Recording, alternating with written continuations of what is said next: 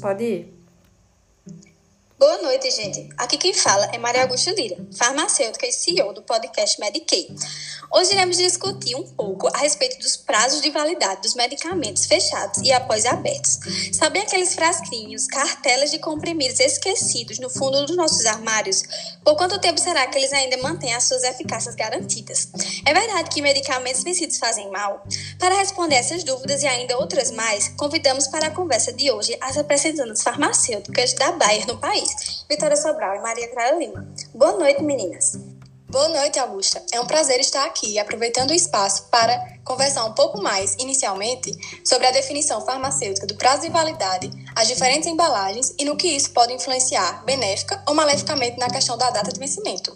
Conforme consta na Farmacopeia Brasileira Quinta Edição, prazo de validade é o tempo durante o qual o medicamento poderá ser usado, caracterizado como período de vida útil, ou seja, como o período de tempo no qual a preparação permanece estável, quando armazenada sob as condições recomendadas e fundamentado nos estudos de estabilidade específicos.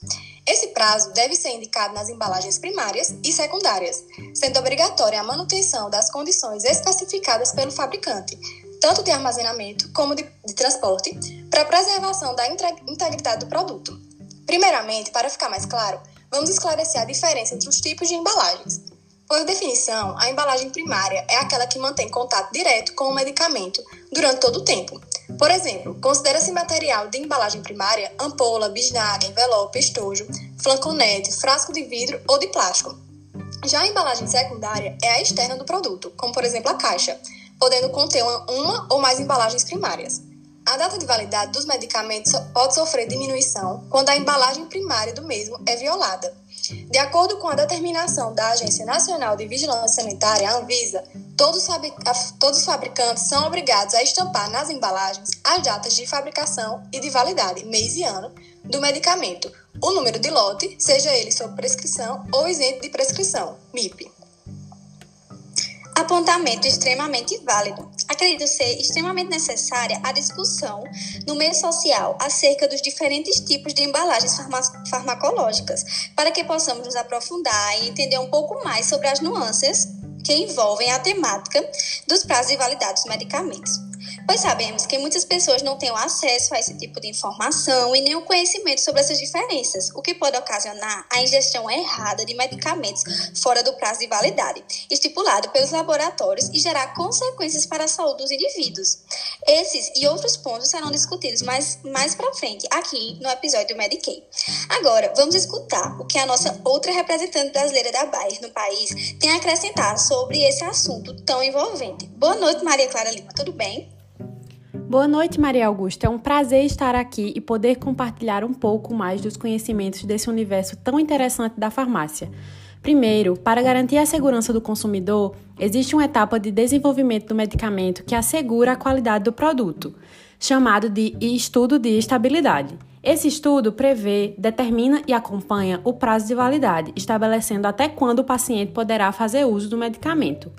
Segundo, durante o desenvolvimento de um medicamento, depois que se determina a fórmula final do produto, o estudo de estabilidade é realizado nos lotes iniciais, chamados lotes pilotos, industriais, produzidos nas mesmas condições propostas para os futuros lotes comerciais. Os estudos de estabilidade são avaliados pela Anvisa como exigência para a concessão do registro de um medicamento.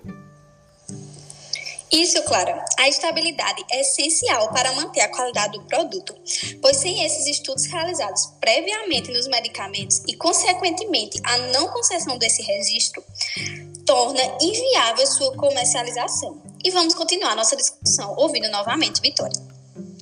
Para realizar o estudo de estabilidade, as amostras de um medicamento acondicionado em sua embalagem primária, seja blaster, frasco ou envelope, são armazenadas em condições de temperatura e umidade controladas, previstas na legislação, e que simulam as condições ambientais em que, uma, em, em que o medicamento poderá ser exposto durante sua vida útil.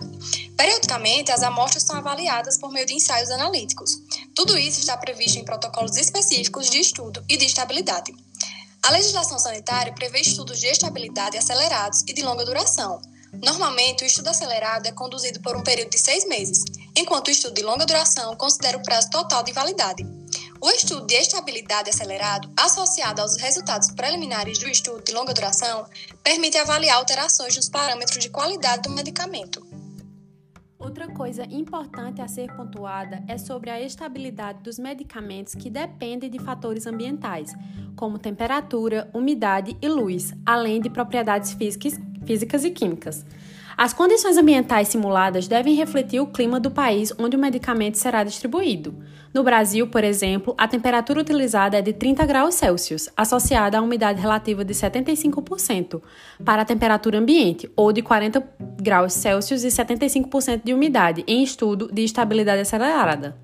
Outros fatores podem afetar a estabilidade de um produto farmacêutico, como a interação potencial entre ingredientes ativos e inativos, o processo de fabricação, a forma farmacêutica e as condições do ambiente durante o transporte. Assim, é importante acrescentar que se o medicamento está em um ambiente com mais umidade e calor do que os testados em laboratório, ou que a luz tenha sido ou que tenha sido exposto à luz, nada pode assegurar que a data de validade estará valendo. Ou seja, um medicamento pode perder sua eficácia até mesmo antes de expirar o seu prazo de validade. E agora, vamos continuar aprofundando mais sobre a validade dos medicamentos. Isso. Em resumo, ao abrir a embalagem, especialmente a primária, do medicamento para uso, este adquire a característica de um medicamento extemporâneo, ou seja, as condições de exposição, manuseio, uso e armazenamento podem envolver fatores de risco que não foram avaliados nos estudos de estabilidade. Por isso, após a abertura, o produto passa a ter uma data limite para uso. Essa data pode variar entre horas, dias e meses. Isso dependendo do fármaco, dos componentes, da formulação, do tipo de forma farmacêutica, do processo de manipulação, entre outros. Neste caso, é recomendado que o novo prazo de validade não exceda a 25% do tempo restante entre a data de fracionamento e o prazo de validade original, e que o tempo máximo deste não seja maior do que seis meses. Por exemplo, se um xarope tem um ano de validade e é submetido a fracionamento, seu novo prazo de validade poderá ser de até três meses, ou seja, 25% de 12 meses. Mas afinal, o que acontece se tomarmos um medicamento vencido? Os efeitos são graves?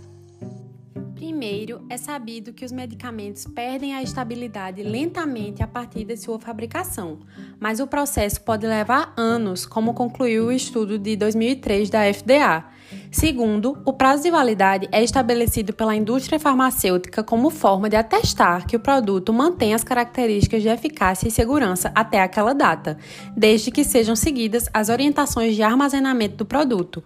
Depois dessa data, os, os fabricantes estão dispensados de continuar os testes de estabilidade. Portanto, se você decidiu tomar um analgésico com data de validade vencida há dois ou três dias, talvez a única consequência seja a necessidade de esperar um pouco mais pelo efeito, já que o medicamento pode ter perdido parte de sua eficácia.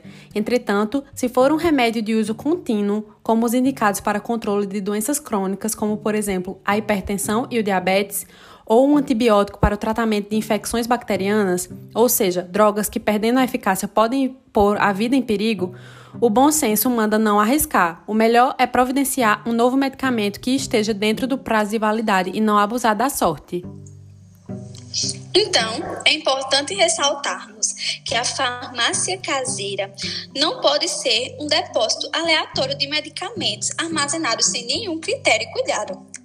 Pessoal que nos escuta, não devemos acumular sobras de medicamentos que não foram totalmente utilizados, nem frascos com soluções ou suspensões orais, restos de xaropes, colírios, gotas nasais ou soluções injetáveis, certo? Sobre a forma líquida de apresentação, os medicamentos são sempre mais estáveis do que no estado sólido e têm prazo de validade encurtado, especialmente se, as embalagens, se a embalagem original tiver sido aberta ou violada. Se atentem para isso. Muito bem colocado, Augusto. Em resumo, são raros os medicamentos que podem produzir efeitos tóxicos em pacientes após a data de validade expirar. Tampouco o remédio poderá subir efeito.